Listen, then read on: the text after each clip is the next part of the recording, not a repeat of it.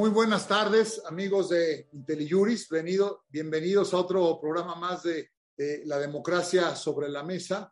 Hoy tenemos una invitada de lujo, de lujo de verdad, la consejera electoral Claudia Zavala. Claudia es una mujer como pocas respecto a la experiencia electoral en este país.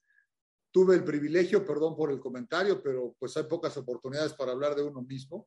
Tuve el privilegio de ser compañero de trabajo de Claudia en la sala superior del Tribunal Electoral del Poder Judicial de la Federación. Ella ya estaba desde la primera eh, integración, hizo un papel ahí muy importante, es una gran jurista, y se fue de la sala superior al Instituto Electoral del Distrito Federal, o ya la Ciudad de México, que nos lo sabe ahora, volvió a hacer alguna cuestión jurisdiccional en materia electoral y ahora es una flamante consejera desde hace ya tiempo en el Consejo General del Instituto Nacional Electoral.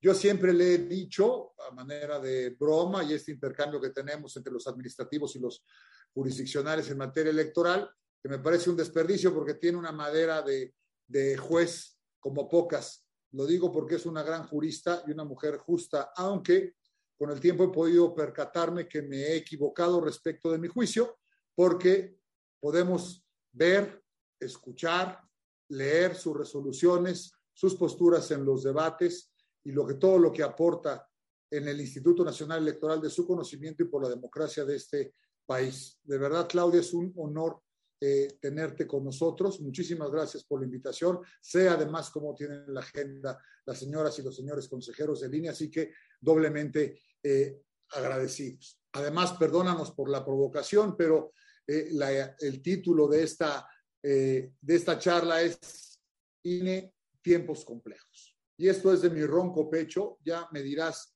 eh, tú, pero a mí me parece que como es público, desde el inicio de la presente administración, el gobierno ha tenido una abierta confrontación con el Instituto Nacional Electoral, ¿no? De, para mi punto de vista, pues encabezada por el presidente eh, de la República. Todo indica, para mí, que la razón de esta beligerancia tiene su origen en el, en el enojo del actual eh, presidente de la República con la autoridad electoral de aquel entonces, ¿no? el, IFE de Luis Carlos Ugalde, eh, por su desempeño en las elecciones del 2006. Es decir, sigue quejándose de, eso. Pero desde su punto de vista, el IFE participó en una operación eh, concertada, dice el, presidente, para arrebatarle el triunfo en aquellas elecciones. Han pasado 15 años desde eso, ¿no? obstante que han pasado 15 años, dos integraciones, me corregirás, consejera, eh, dos integraciones del Consejo General, dos reformas constitucionales que dieron lugar a un nuevo modelo electoral. Podemos decir que es otro, ¿no? De lo, de lo que se trata ahora las reglas eh, electorales ya no federal, sino nacional, lo cual es un avance importantísimo para las competencias del instituto y la organización de todas las elecciones eh, en el país, encabezado esto por el Instituto Nacional Electoral. Y me parece que es evidente que el presidente y su partido han desplegado una campaña de desprestigio contra esa, eh, esa autoridad con el propósito, finalmente creo yo, no sé si de sustituirla o menos, eh, menoscabarla por alguna otra institución electoral, si es que pudiera conseguir eh, el cambio, creo yo que mejor se identifique con su posición política, que es ajena a los controles externos de los órganos constitucionales como es el INE, eso creo eh, de verdad. Estimado auditorio, en la conversación de hoy conoceremos la lectura de eso, si me permite, de la consejera electoral Claudia Zavala, que tiene sobre este conflicto, si es que es tal y hasta dónde considera ella que va esto en términos de nuestra democracia. ¿Por qué no me dejas, bueno, ya lo, ya lo hice, ¿por qué no nos ayudas este, con esta primera provocación, este primer lance sobre ello? ¿Qué opinas, Claudia, por favor? Y muy bienvenida de nueva cuenta a IntelliJuris. Muchísimas gracias, Salvador. Saludo con mucho gusto, por supuesto, a ti, Salvador, a toda la audiencia, a IntelliJuris, por darme este espacio de reflexión. Creo que es muy obligado que lo pongamos, que lo reflexionemos. Primero quiero tomar una posición, creo que abusando un poco también de ti, Salvador, y en esta amable presentación que me haces, Y efectivamente, una, eh, considero yo que como profesionista, una de las fortalezas en las que yo descanso, pues es que eh, la formación jurisdiccional y la formación del, en el derecho. A partir de ahí, las reflexiones que hoy este, me provocas a que tengamos, me parece que tienen un aspecto no solo jurídico y que también es un aspecto que tiene que ver con eh, lo político. A partir de ahí, si bien desde lo jurídico, eh, quienes me conocen pueden ver que soy muy predictible cómo de alguna manera voy a atender los casos y sobre todo esos casos difíciles, pues aquí tengo que ser muy, eh, muy sincera con ustedes y decir que en el ámbito y en el enfoque político, quiero reflexionar algunas cosas desde también eh, su fortaleza en este diálogo y la modesta reflexión que yo les pueda presentar. Y efectivamente, este, creo, Salvador, audiencia, que hoy estamos viviendo un momento sin igual ¿no? en la vida pública. Estamos eh, viviendo un momento muy interesante porque hoy en nuestro país estamos a lo que yo considero que es una disputa eh, ideológica por la nación y quizá los términos podría colocarlos entre un neoliberalismo contra un nacionalismo de bienestar. Creo que esa es la discusión que nos están poniendo en el ámbito de eh, la política en México frente a las personas. Y es que yo creo que tenemos un escenario bastante complejo. Eh, la gente en su mayoría está de acuerdo con varios de los propósitos que se plantean y esos propósitos me parece eh, que son acompañados, pues combate a la, desigualdad que se ha vivido, a la pobreza, a la corrupción, a la impunidad, ¿no? A estos, eh, estos temas que han sido colocados en el debate nacional. Es, ahí mucha gente coincide. Y en esta parte, ahí viene algo muy complejo. Lo que a mí se me ha puesto muy complejo es que podemos tener estos diferentes puntos de vista, coincidir, acompañar o disentir, pero que hoy han colocado en un eh, estilo muy personal de gobernar del presidente en, eh, en, una, en un binomio, amigo, enemigo, conmigo o contra mí. Y eso me parece que se ha pasado al tema de las instituciones en esa, ahora en la discusión pública, hay que recordar, eh, Salvador y, auditorio, que el INE no es una autoridad improvisada. El INE fue una autoridad que nos costó mucho trabajo coincidir, de, construir desde hace más de 40 años.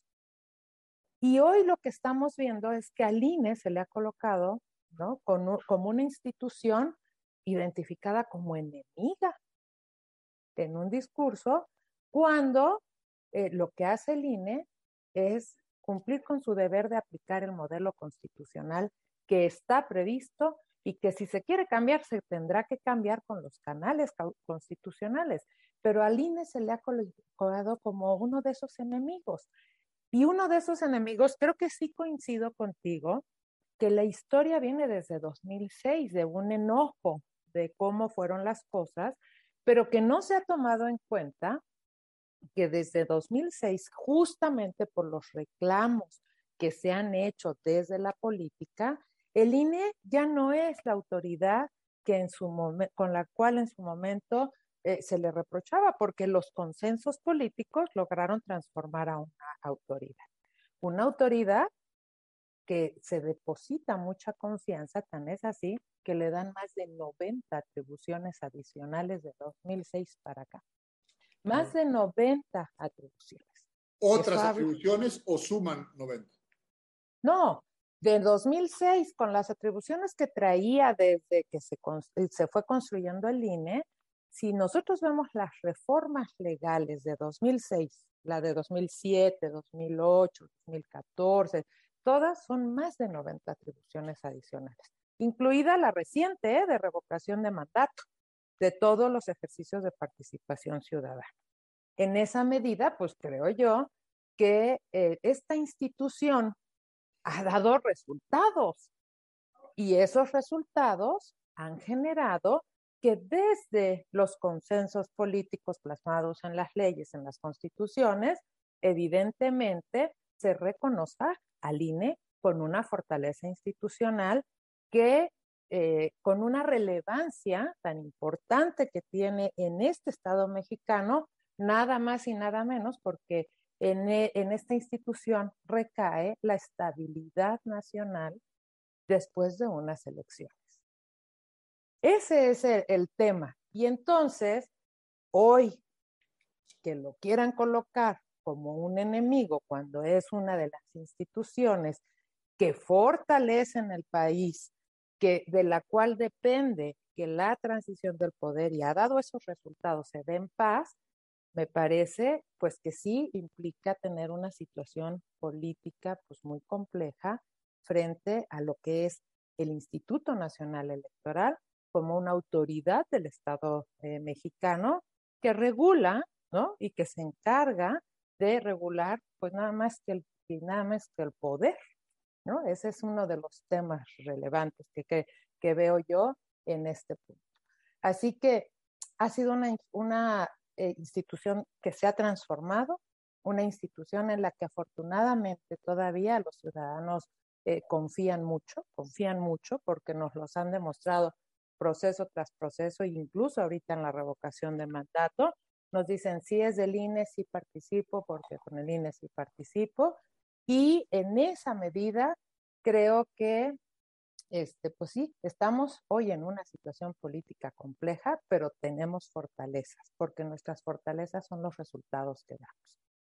Hijo, es, es durísimo lo que, lo que dices, porque yo comparto las fortalezas que tienen, yo comparto la necesidad que tiene el Estado mexicano de un órgano constitucional autónomo como el Instituto, no sabía que tiene 90 eh, atribuciones y eso que pues, fui juez, digamos, en la, en la aplicación o en la valoración respecto de la aplicación de varias de sus atribuciones, nunca las contabilicé. Y me parece muy simplista, Claudia, decir, este, vamos a reformar al INE, eh, cuesta mucho. Eh, hay quien dice, es un dislate que haga el Poder Judicial, ¿no? Las tareas del instituto, o regresemos al anterior estadio en el que la Secretaría de Gobernación organizaba las elecciones. Déjame ponerme catastrófico. O sea, ¿qué sucedería, Claudia, si desaparece el INE? ¿Quién haría esas 90 atribuciones? Dime algunas de esas atribuciones que son torales para que lo sepa el público, por favor, para que se vea. Yo pongo el calificativo. O sea, lo aberrante o lo grave o el, enorme dislate que sería quitar al, instituto. Por favor, Claudia. Claro que sí, Salvador, gracias. A ver, creo que tenemos que ver a esta institución en tres dimensiones fundamentales. Una, la función primordial que dice organizar las elecciones, ¿no? Eh, esa, esa, esas dos palabras implican muchísimas facultades. ¿Qué se necesita para organizar las elecciones?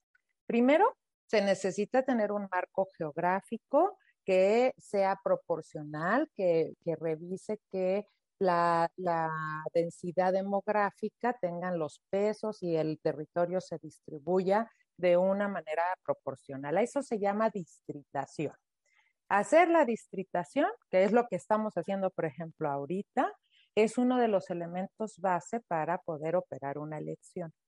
Otra que es muy importante es tener un padrón electoral confiable, sólido, que resista este, frente a cualquier eh, pretensión de querer eh, suplantar, de querer tomar datos. Y eso lo tenemos en México y es modelo en México también, nuestro padrón electoral individualista nominal de electores.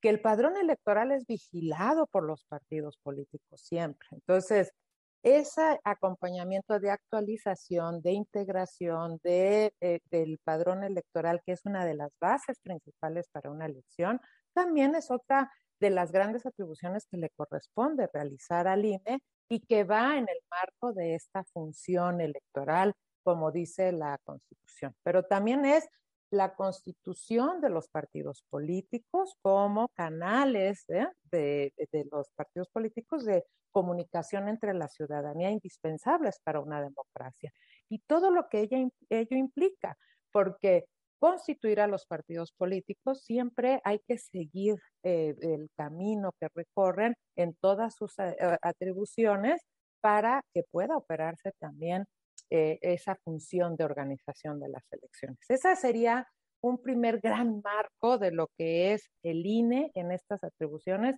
que son muy complejas, muy técnicas y que para eso tenemos un personal profesionalizado. Pero también al INE se le da otra gran función, que es la función de llevar a cabo toda la operación para cuando son los procesos electorales. Estos son como los instrumentos básicos, pero la operación tiene que ver con trabajar con millones de ciudadanas y ciudadanos, con capacitar a millones de ciudadanas y ciudadanos para que puedan ser los que integran las mesas de casilla para donde vamos a ir a votar para contar los votos.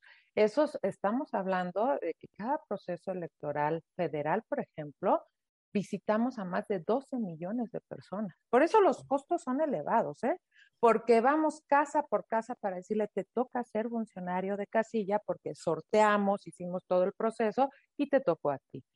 Más de 12 millones y vamos al 100%. ¿Cuántas personas hacen eso, Claudia? ah, pues los capacitadores electorales lo hacen más de cuatro mil eh, personas, pero hacen unas rutas de visita pues, eh, muy complejas. Pero además, en esa función hay que instalar, cuando es una elección federal, más de 163 mil casillas. Eso implica ir a revisar todos los lugares, ver que estén las condiciones, integrarlas pues con mesas, con eh, algunas lonas cuando no son domicilios. Es una operación de campo muy grande. ¿Cuánto, cuesta, ¿Cuánto cuesta una casilla, digamos, este, poner las urnas, la lona, más o menos? Es que los costos van eh, cambiándose, porque, por ejemplo, en el INE lo que tenemos son programas específicos para reutilizar los materiales electrónicos, ¿no? Eso es un costo siempre, pero lo que nosotros hacemos es optimizar los recursos para que haya mamparas, urnas, mesas, marcadores de credenciales, el líquido indeleble, todo eso, nosotros tenemos una estructura y todo eso tiene un costo, sí se traduce en un costo, hay que, hay que hacerlo así. Y luego, esa, esa es la parte de organización electoral, ¿no? Pero tenemos otra gran función, fiscalizar fiscalizar los millones, porque nosotros administramos los recursos que les damos a los partidos políticos, financiamiento público, casi 5 mil millones de pesos, que tenemos que administrarlos, pero también fiscalizarlos. Y eso no se nos debe olvidar. Esa parte es súper relevante porque es el dinero peso a peso donde se fue que cumpla con los fines, ¿no? Y ese es uno de los temas de que implica pues bastantes funciones que tiene que dar el INE. Incluso hay que tomar en cuenta que, por ejemplo, al INE no se le puede poner ningún tipo de secretos, ni el fiduciario, ni el bancario, y hoy afortunadamente ya quedó dicho que tampoco el ministerial. Para cumplir esa función, que es no solo auditoría, sino también de investigación, porque se sanciona, se hacen procedimientos de investigación para ver este tipo de infracciones. ¿Y qué decir de las funciones de, como árbitro electoral? ¿No? Para cuidar la cuidad de la contienda, que tiene que ver con todos estos reclamos, denuncias eh, que se presentan, los procedimientos que tenemos que desahogar, también, por ejemplo, para las indebidas afiliaciones que hacen los partidos políticos, que son miles y miles de procedimientos, cuando el ciudadano viene y reclama y dice que lo están afiliando indebidamente. Así que esto, así platicado, que nos llevan unos minutos, en la realidad se torna un trabajo que nos tiene ocupados de verdad todos los días del año, pero que también se traduce en un costo. Por eso, cuando eh, se dice, ah, es que es la, en todo el mundo la autoridad más cara, no, el ejercicio lo que tenemos que hacer es comparar lo comparable. Ninguna autoridad internacional tiene las funciones que hace el INE. Ninguna. ni en Latinoamérica ni en el mundo. Entonces no podemos decir que esta autoridad es la más cara del mundo porque tendríamos que juntar lo que en los países hacen diversas autoridades, por ejemplo, el padrón, la fiscalización, la organización de las elecciones, esta función cuasi equivalente a la jurisdiccional que tenemos en los procedimientos eh, de investigación sancionadora. Entonces, sí, sí tiene un costo elevado, pero es el costo del consenso político que ha resultado el óptimo para que elección tras elección el INE cumpla con su deber y dé resultados en los que, si bien son discutidos en los tribunales, no ha habido ningún brote de violencia derivado del el actuar de, de las autoridades electorales. ¿no? Se dan las disputas por el poder, pero lo técnico operativo, el INE siempre lo cumple.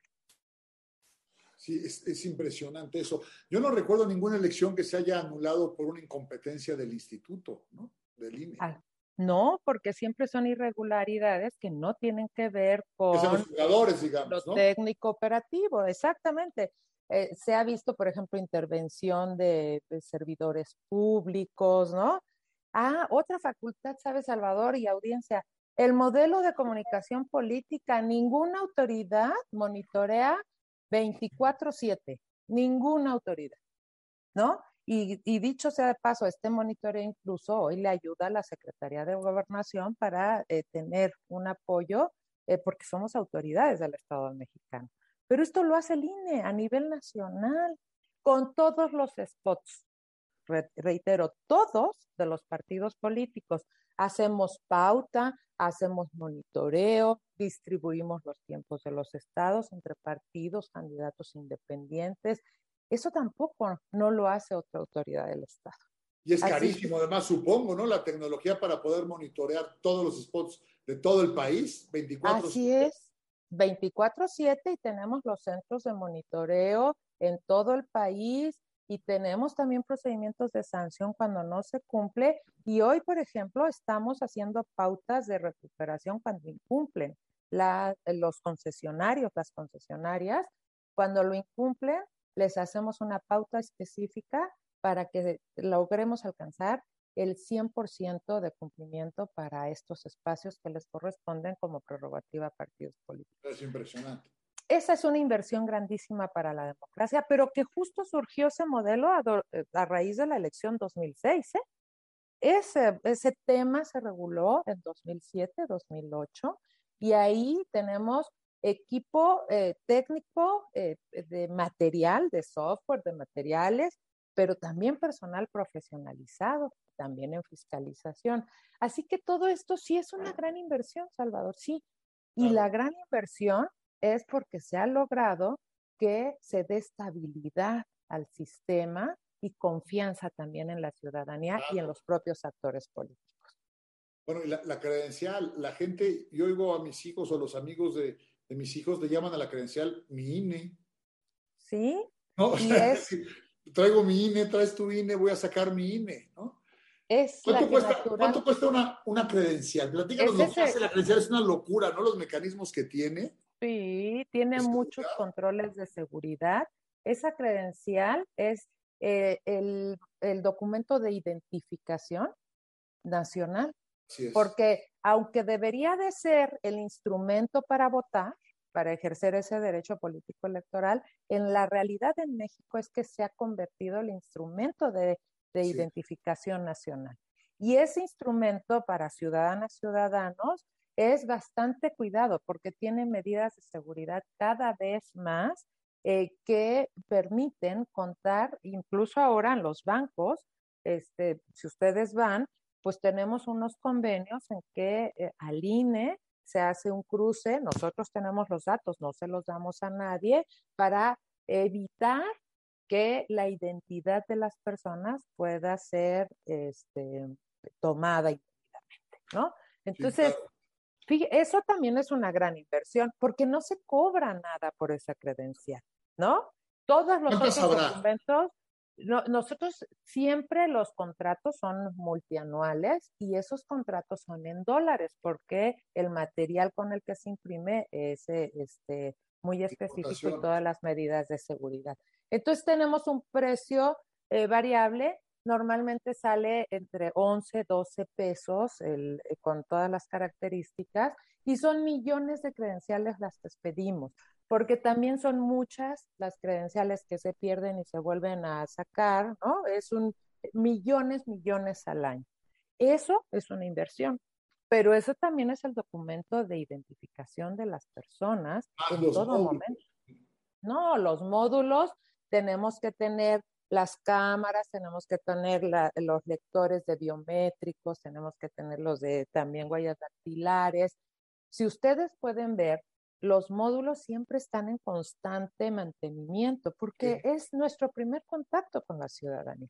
Todo eso tiene un costo, pero ese costo es para, eh, eh, bien, para beneficio de las personas, de los ciudadanos, de las ciudadanas en general en México. Por eso nosotros decíamos, hablando de los documentos de, de identidad, el INE ya tiene toda la infraestructura. Se podría hacer cargo de dar este, tarjetas de identidad a nivel nacional, aunque no fueran ciudadanos, sí, ¿no?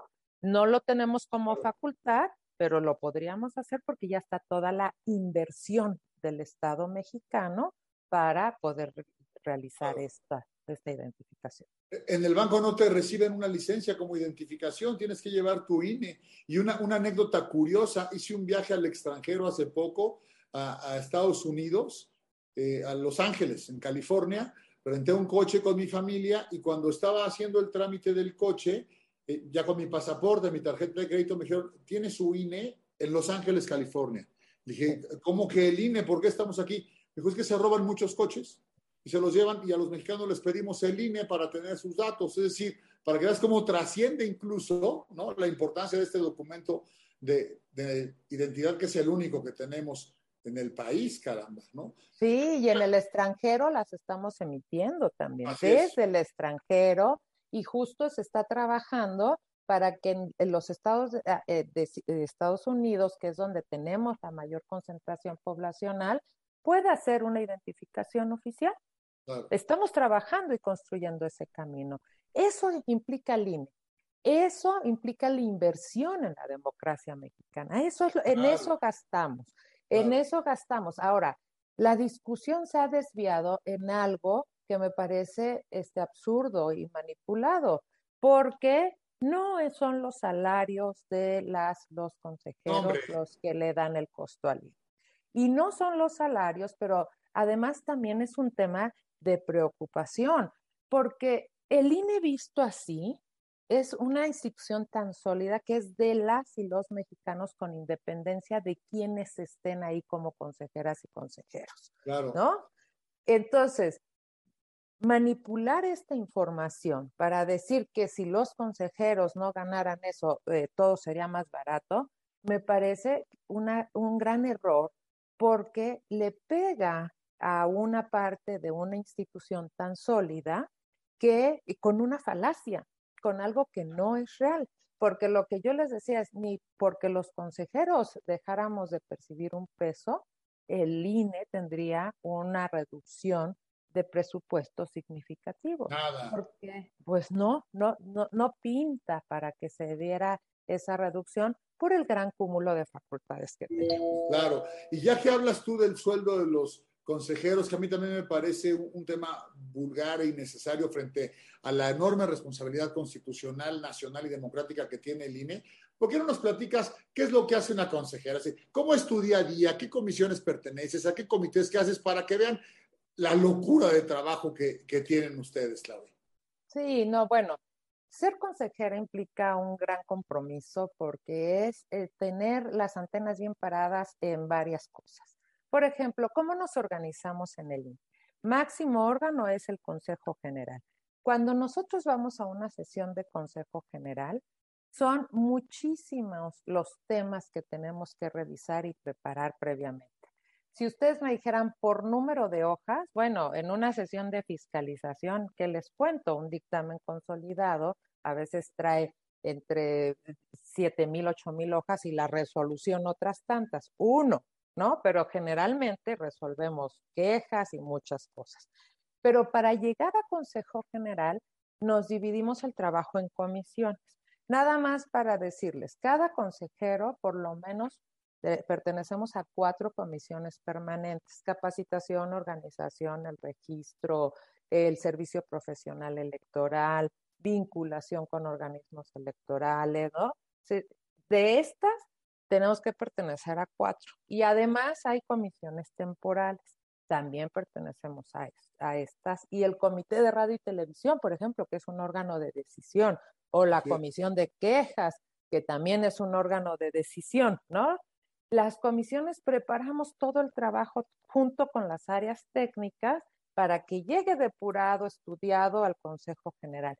Y eso no es cuestión de hojas, es análisis, eh, este, es hacer y revisar modelos, contrastar, eh, generar muchos insumos para que pueda presentarse ya depurado un modelo al Consejo General.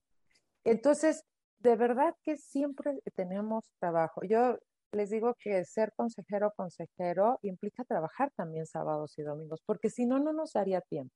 Hoy, por ejemplo, les comento, estamos llevando a cabo eh, seis procesos con esta, eh, seis estados con procesos electorales, el tema de revocación de mandato, distritación en el servicio profesional, nos estamos encargando de ejecutar, de hacer lineamientos y de ejecutar el nuevo eh, modelo. En la comisión de quejas y siempre sesionamos un día sí y otro también. Entonces, en la comisión de fiscalización, justo ahorita están terminando los procesos de fiscalización de las precampañas que se van a presentar al Consejo porque es condición para registro. Entonces, es un gran cúmulo. El modelo de comunicación política lo operamos diario. El comité de radio y de televisión sesiona y hace pautas y repautas cada que un partido político local pierde un registro o lo adquiere. Estamos siempre cambiando los modelos. Es muy dinámico. El trabajo del instituto es dinámico. Eso es lo que hacemos en términos generales, pero que de verdad, por ejemplo, ahora mis compañeros en los procesos electorales, pues tienen que acudir a los estados porque tenemos este, esta cuestión presupuestal ha permeado en los estados también serios problemas por los presupuestos de los institutos, de tal forma que, por ejemplo, los institutos que tienen ahora elecciones no tienen dinero para poder eh, ver lo del PRE, un tema súper importante al momento de los resultados y la inmediatez de los resultados. Entonces, todo esto nos mantiene ocupados a las y los consejeros. Y yo les podría decir como consejera que promedio nuestro trabajo al día es entre 12 y 13 horas al día. ¿Qué cosa? Claudia, mencionaste la revocación de mandato, que desde luego es un tema que quería hablar contigo porque hay mucha información al respecto, poca precisa, me parece, tú me corregirás. Creo que hay una postura del Ejecutivo y de, sus huestes políticas terrible. Eh, y la ley establece que el proceso de revocación de mandato, corrígeme, se tiene que hacer como se lleva a cabo una presidencial. ¿Por qué no empezamos por ahí? ¿Por qué no nos explicas cómo se tiene que hacer una elección presidencial y entonces cómo tiene que hacerse la revocación de mandato para llegar a cuánto cuesta una elección federal, cuánto cuesta la revocación de mandato y qué es lo que están haciendo con tan poco que les dieron? Pero explícanos un poco ese, ese proceso para que se vea la diferencia, si eres tan amable. Claro que sí. A ver, lo primero es el legislador de hoy, ¿eh? el mismo legislador hoy, porque muchas veces en lo jurídico tiene sentido decir, bueno, pues el legislador de hace 20 años. No, el de hoy eh, generó el modelo de democracia directa y entre ellos eh, reconoce como derecho de las y los ciudadanos el que podamos solicitar la revocación del mandato del el presidente de la República. Y el modelo legal, claro, lo tiene que ser por la relevancia que tiene, ¿no? Nosotros decidimos quién va a gobernar el, eh, federal, quién va a ser el presidente de la República, y como ciudadano se le da el poder de, por la pérdida de confianza, decir que ya no se quiere que se gobierne. La ley dice y da, ¿no? Primero que se tienen que cumplir las reglas para visitar, otra vez integrar todas esas mesas directivas de casilla como si fuera una elección presidencial la anterior tuvo casi 162 mil centros de, mesas directivas de casilla, casillas donde vamos a votar. Y dice que se deben de seguir las mismas reglas de aleatoriedad que se hace para elegir a los funcionarios de las mesas directivas de casilla. Es decir, ir a visitar a todos estos 12 millones de ciudadanos casa por casa y, y, capacitarlos y tener todas esas condiciones. Y también la ley nos exige que llevemos a cabo monitoreo, por ejemplo, de los medios de comunicación, como los monitoreos que utilizamos este, con, con metodologías específicas para la elección presidencial. O sea, copia el modelo organizacional para la revocación de mandato. Desde mi punto de vista tiene un sentido lógico, porque es tan importante. Uno eliges y en otro quitas. Entonces, las garantías de seguridad y de certeza jurídica se diseñaron igual. ¿Cuál fue el tema aquí? El tema es que frente a un mandato expreso, en una ley reciente, vigente con el legislador actual, cuando el INE le dice, voy a presupuestar precautoriamente el costo de esta elección con todos los requisitos que tú me exiges en la ley, se lo presentamos y no nos atienden la petición eh, presupuestal. Cuando se aprueba el presupuesto, nosotros presupuestamos 3.800 millones para la revocación de mandato, para hacer todo el ABC organizacional como si fuera una elección presidencial, con el número de casillas, que es el mayor costo, porque es la capacitación y el habituallamiento de todas las casillas, eh, los monitoreos que se tienen que realizar, este, y no nos dan la suficiencia presupuestal. El gran dilema es y aquí es un tema importantísimo. Esta nueva facultad, porque es nueva, es de 2019-2020, se puede hacer sin recurso económico. Las autoridades están obligadas a hacerlo porque ninguna otra de las facultades podemos decir que no la vamos a hacer. No, podría, no podríamos dejar de expedir credenciales porque son los instrumentos para ejercer derechos políticos. Todo está alineado con derechos políticos. Entonces, el tema es, no tenemos el recurso económico, no podemos hacerlo como dice la ley, no podemos llegar a instalar 162 mil casillas, no podemos ir a visitar a 12 millones de personas a una por una que fueron, que tendrían que ser seleccionados. No podemos hacerlo porque no tenemos el recurso. Y ese fue el dilema que se nos presentó. Teníamos que variar el modelo.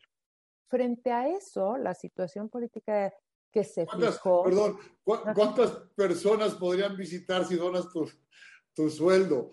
¿O cuántas casillas se podrían poner? Es, ridículo, no tiene una proporción en absoluto, ¿no? Que, que así eh. lo pone a veces el presidente. Perdón el, el paréntesis, Laura. Eh, incluso uno de mis colegas se dio a la tarea de señalar ¿cuántos años tendríamos eh, que eh, poner, este, dejar de cobrar los y las consejeras para poder llegar a, a, la, a Financiar eso. Más de 100 años, más de 100 años para financiar. Pero justo mediáticamente lo que se posicionó es que hay excesos en el INE, que los sueldos eh, excesivos y yo creo que ahí es un, un, riesgo muy grande que se está colocando, porque son falacias, pero para hacer política con una institución tan seria como es el INE. Y eso es lo riesgoso que tenemos.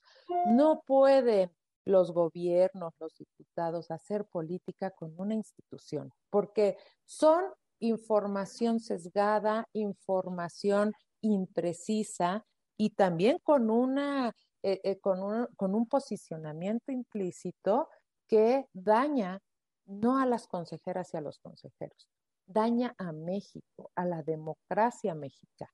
Acabo de estar en las elecciones de Colombia y todo mundo reconoce la labor del INE como una institución de altos estándares democráticos.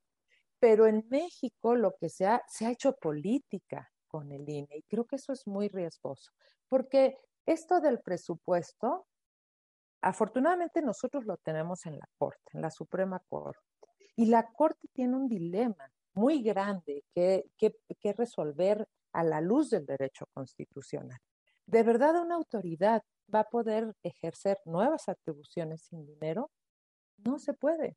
No se puede. Y no se puede porque también hay garantías constitucionales, lo que siempre les he comentado yo en la, en la, a, quienes posicionan en contra de los sueldos del INE, les dije, no se les olvide que este es un tema de derechos que la Corte tiene protegido. Es correcto. Cuando hay una suspensión, como la que tenemos en el INE, y sigue este cuestionamiento y sigue año con año en el presupuesto diciéndose que tienen que bajar, a pesar de que ya hay una, la constitución lo exceptúa porque son garantías de autonomía e independencia. Y la nueva ley que aprobó el legislativo porque tuvo que aprobarla por la definición de la Corte, también exceptúa al INE porque son garantías constitucionales, posicionar en lo público lo contrario, le pega a esa suspensión del máximo tribunal de la Suprema Corte de Justicia. Y sobre el presupuesto que finalmente se les asignó para llevar a cabo la revocación de mandato, ¿qué porcentaje es de lo que habían presupuestado? ¿Qué van a poder hacer? ¿Cómo lo van a hacer? Es que no nos dieron nada. Lo que nos dieron eh, es una cantidad, o sea, del precautorio que nosotros les presentamos, no nos dieron nada. Nos dieron en general el presupuesto que eh, atendía las necesidades para todo lo de distritación, credencialización, todas las otras facultades. 90 atribuciones menos revocación de mandato. Exacto. Y restaban de eso, cumplíamos todos nuestros deberes y quedaban eh, 800 y tantos mil millones de pesos. A partir de eso, lo que hicimos fue hacer ajustes nosotros para eh, poder administrar un recurso que junto con estos 800 este, pudiéramos juntar para tener un modelo organizacional que ofrecer. Juntamos 1.500 millones de, pesos entre ajustes presupuestales y reducción de costos que hicimos para operar la elección. ¿Qué quiere decir eso? pues que no íbamos a poder juntar las 162 mil casillas, sino que teníamos que tener un proceso más, eh, más chico eh, en cuanto al número de casillas. Eso lo hicimos y dijimos, ah, bueno, y también tuvimos una visión de cuánto podríamos ahorrar en el año de acorde con lo que ordinariamente se ve cada ejercicio presupuestal. Con eso este, dijimos, esto es lo que podemos hacer. Esto es lo que podemos hacer. Esto es lo que tenemos, alcanza para esto, para tanto. Así es. No vamos a cumplir con lo que dice exactamente la ley, porque para eso necesitamos 3.800 millones.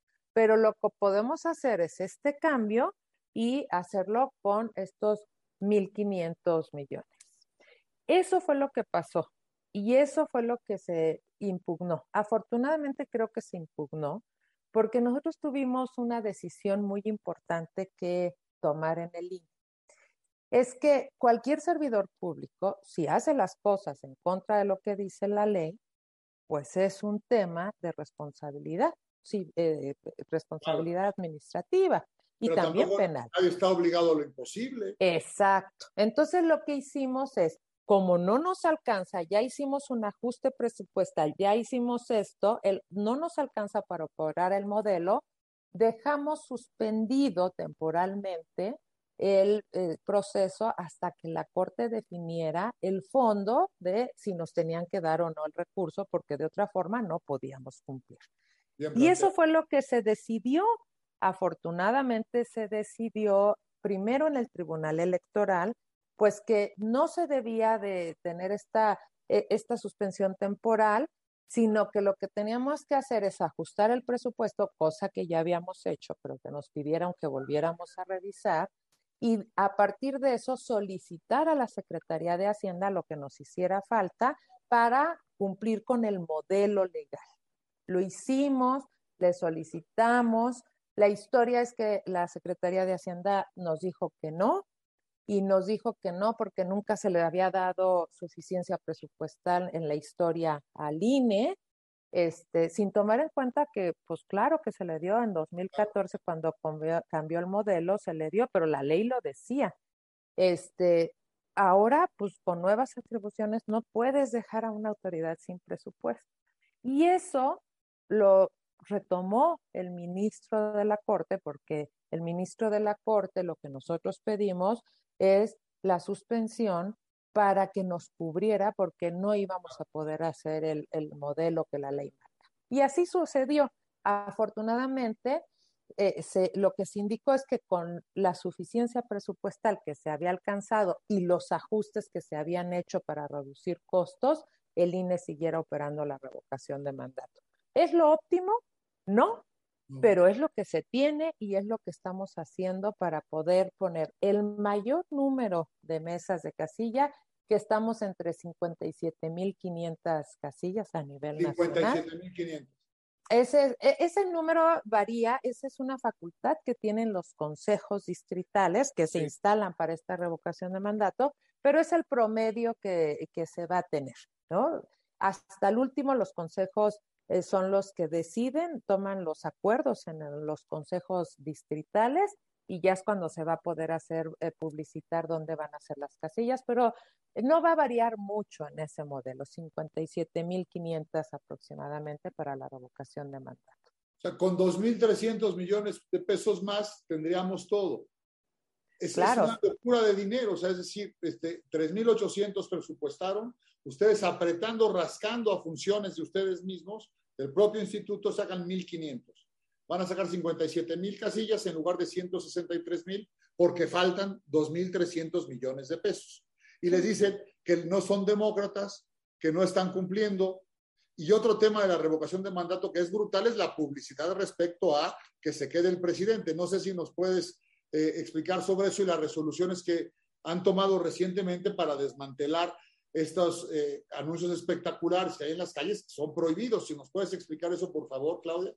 Con mucho gusto, Salvador. Pues es que este es un gran tema. A ver, el primer dilema que se resolvió jurídico y no lo resolvimos nosotros, este fue si era revocación o también se podía hablar de ratificación.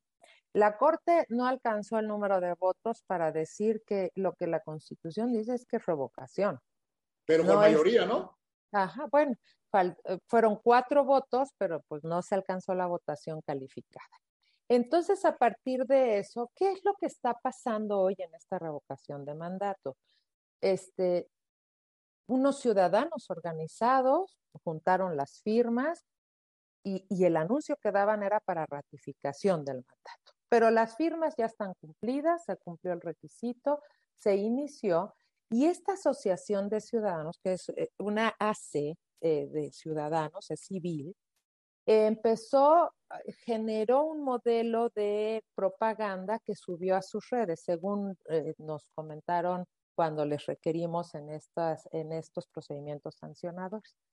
Y ese eh, modelo de publicidad, ese contenido, eh, lo han retomado y se han puesto en muchos espectaculares en más de 20 estados de la República, en muchas bardas, y curiosamente, aquí el tema es este, que pues nadie sabe, nadie dio permisos. Luego las empresas que contratan este tipo de, eh, de servicio de espectaculares no saben quién les contrató. Y ese es uno de los temas principales que estamos enfrentando hoy. Primero es ¿Es derecho de los ciudadanos eh, eh, posicionar la revocación de mandato? Sí, es derecho natural de las y los ciudadanos. Segundo, el tema es que aquí hay una posible estrategia de comunicación donde no sabemos quién está eh, generando los recursos económicos para que ello suceda. Y en principio podríamos decir, bueno, pero pues los ciudadanos no lo tienen prohibido, pero los servidores públicos sí. Y los servidores públicos tienen prohibido intervenir y también aplicar recursos públicos para ello. Por eso no puede haber opacidad en el de dónde está saliendo ese dinero para colocar esa publicidad que es bastante onerosa. ¿Cómo lo sabemos? Pues porque los partidos políticos lo ocupan en sus campañas y tenemos el registro fiscal de cuánto cuesta eso. Entonces es muy oneroso. ¿Se vale en la democracia que ya haya opacidad, así sea, de parte de los ciudadanos? Me parece que no. Las cosas deben de ser claras y transparentes. Y si Juan eh, Pérez fue el que colocó eso, Juan Pérez debe de decirme si yo lo coloqué, aquí está el contrato. Y el prestador del servicio me debe decir, sí, este es el contrato, fue el costo y yo se lo y me lo contrató Juan Pérez. ¿Por qué? Porque lo que nosotros tenemos que cuidar es la transparencia, la rendición de cuentas. Seamos ciudadanos o seamos eh, este, personas de carácter público.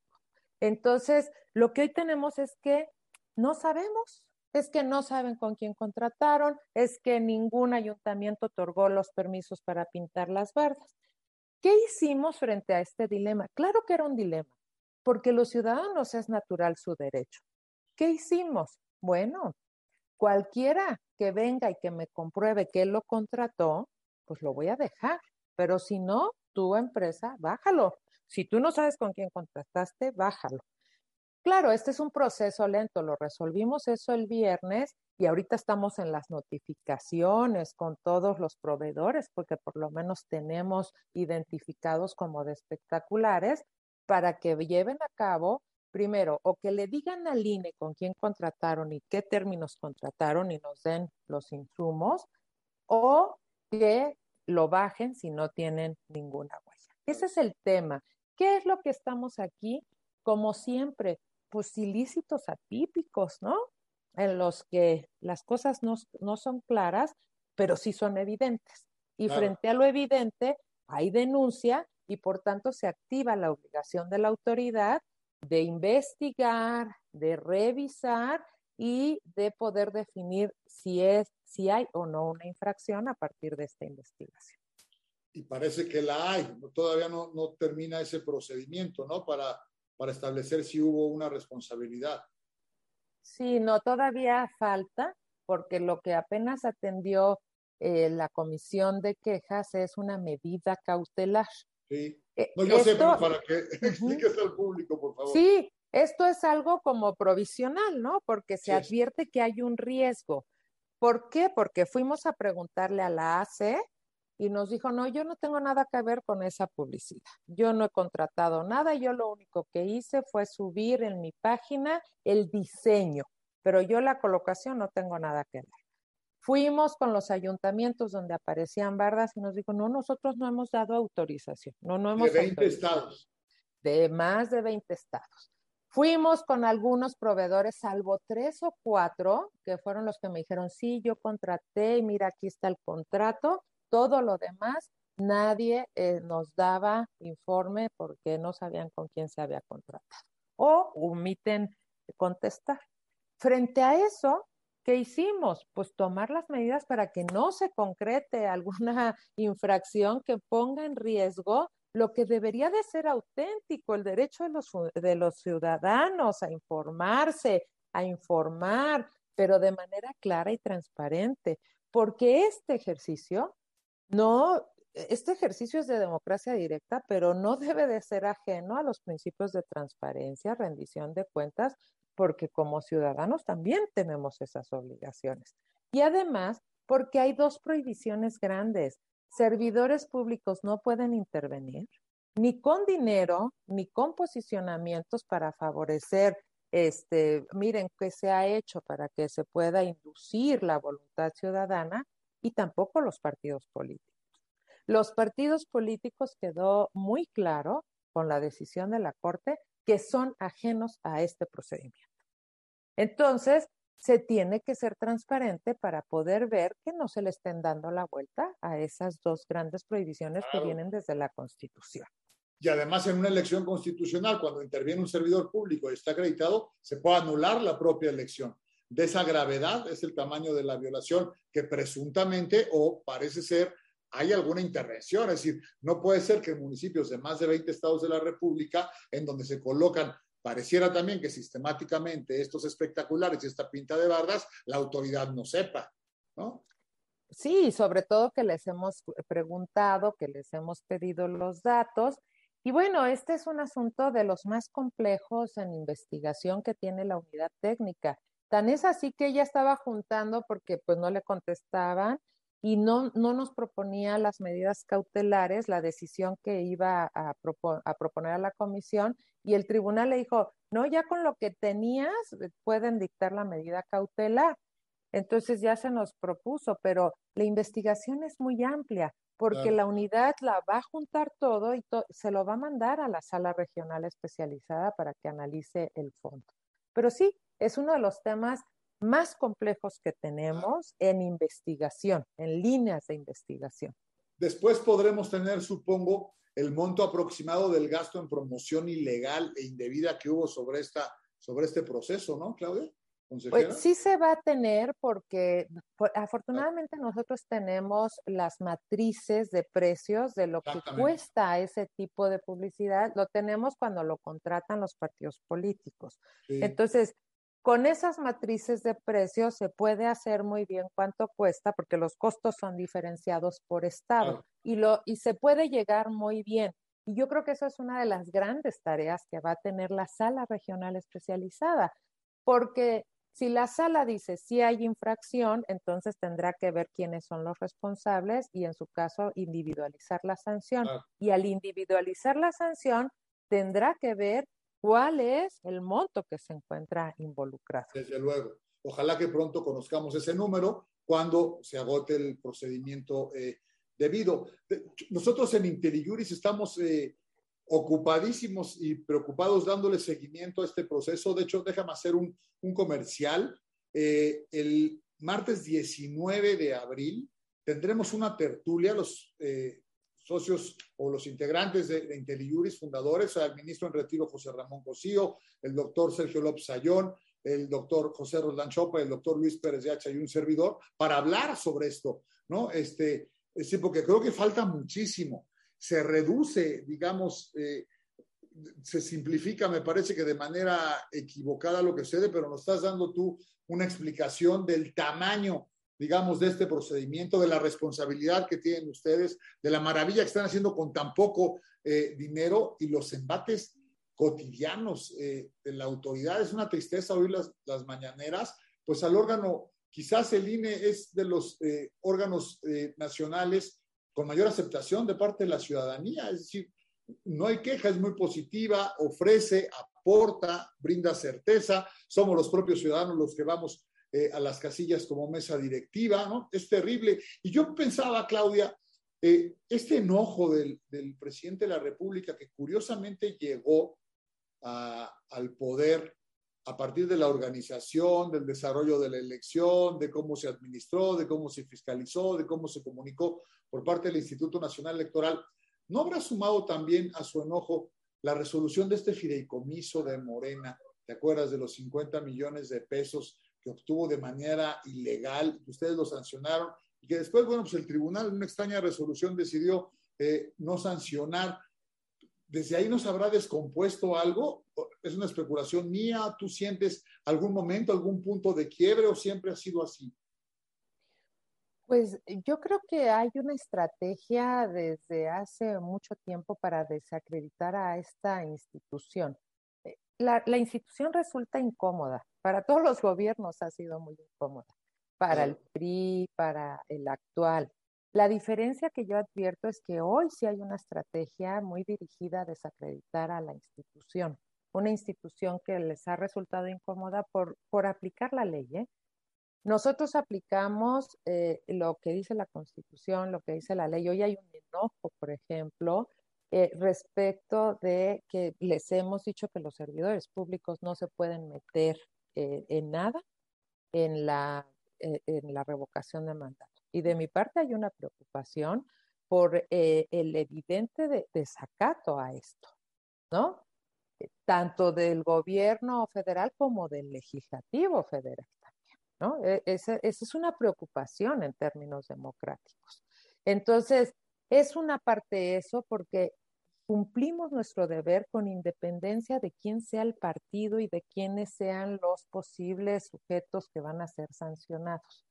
Eh, se ha juntado también en procesos electorales un enojo cuando se aplican las reglas de fiscalización, ¿no? Eh, tenemos casos pues muy significativos que fue Guerrero y eso ha servido ser, eh, Michoacán, Guerrero, el fideicomiso, estas medidas cautelares que se dictan en contra de servidores públicos, de gobernadoras, gobernadores, de la jefa de gobierno, del legislativo, que tratando este, de darle una vuelta a la ley generan posicionamientos. Todo eso ha generado un enojo, pero a mí lo que más me preocupa es que se elaboren estas estrategias para construir eh, eh, con, falacias y con, y con información eh, descolocada de la realidad, con esta estrategia para atacar una institución que paradójicamente, y no hay que olvidarlo, el, el, partido en el gobierno hoy está porque existe el INE, porque existieron las condiciones democráticas, ¿no? Y ahora generar estas estrategias eh, para seguir haciendo una campaña, ¿no? Eh, eh, con el INE me parece muy delicado. El INE no, no censura a nadie, no quiere censurar a nadie. Es el modelo del consenso político el que aplica el INE. El INE sanciona porque la ley dice que tiene que sancionar en la Constitución. Y me parece que este tipo de estrategias dañan mucho a la democracia, dañan mucho y la verdad es que hay que hablar en términos democráticos.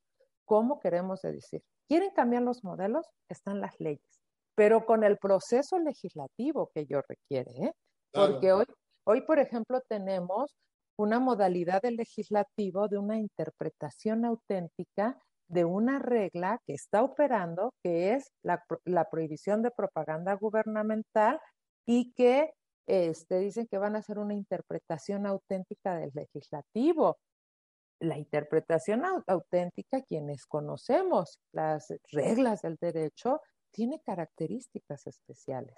Y no puede ser que porque hoy no me gusta lo que acabo de hacer en el consenso político, haga esto con una mayoría que no se acompaña del consenso político.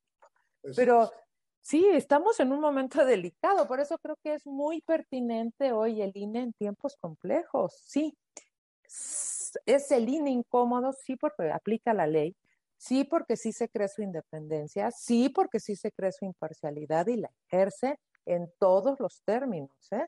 respecto de los recursos económicos, del que se le da a los partidos. En todos sus aspectos, el INE se cree que es la autoridad que la Constitución dice que es. Y las y los consejeros, pues caminamos en ese sentido y ejercemos los derechos, cumplimos nuestras atribuciones y también presentamos a los tribunales como máximas autoridades los conflictos que se pueden generar a partir de esta interrelación entre los poderes y un órgano autónomo. El INE sí se lo cree y sí es importante. Espléndido, Claudia, felicidades. Y como dijiste en tu primera intervención, lo que hace el INE es regular al poder a partir de las normas establecidas para ello, a partir del desarrollo constitucional. Y lo que digo yo es, no podemos tener una democracia si no se regula y si no se controla el poder, que es lo que hace precisamente el Instituto Nacional Electoral. Querida consejera, el tiempo eh, se nos fue, de verdad, te agradecemos muchísimo eh, en IntelliJuris tu disposición. Debo decirle al público que costó trabajo poder eh, reunirnos contigo justamente por tu agenda, porque estás cumpliendo todas estas 90 atribuciones de manera permanente. Fuiste muy generosa con tu tiempo. Esto supongo que te eh, acarreará una desvelada cumpliendo con tu chamba, pero de verdad te lo aprecio. Gracias por ser tan clara, tan generosa y ojalá que nos vuelvas a acompañar en IntelliJuris. Muchísimas gracias, Claudia. Gracias, Salvador. La agradecida soy yo con IntelliJuris, contigo principalmente y con todas las personas que nos escucharon, que nos siguen y a invitarles nada más. Sigamos cumpliendo con nuestros deberes democráticos, acompáñenos con ello en nuestras propias diferencias, pero encontrar el camino que la democracia y la constitución nos ha marcado. Muchísimas gracias. Aprecio mucho. Muchísimas gracias. Por favor, muchísimas gracias. Amigos de IntelliJuris, una vez más, gracias. Nos vemos en la próxima edición de La Democracia sobre la Mesa y hasta siempre. Gracias, consejero. Gracias.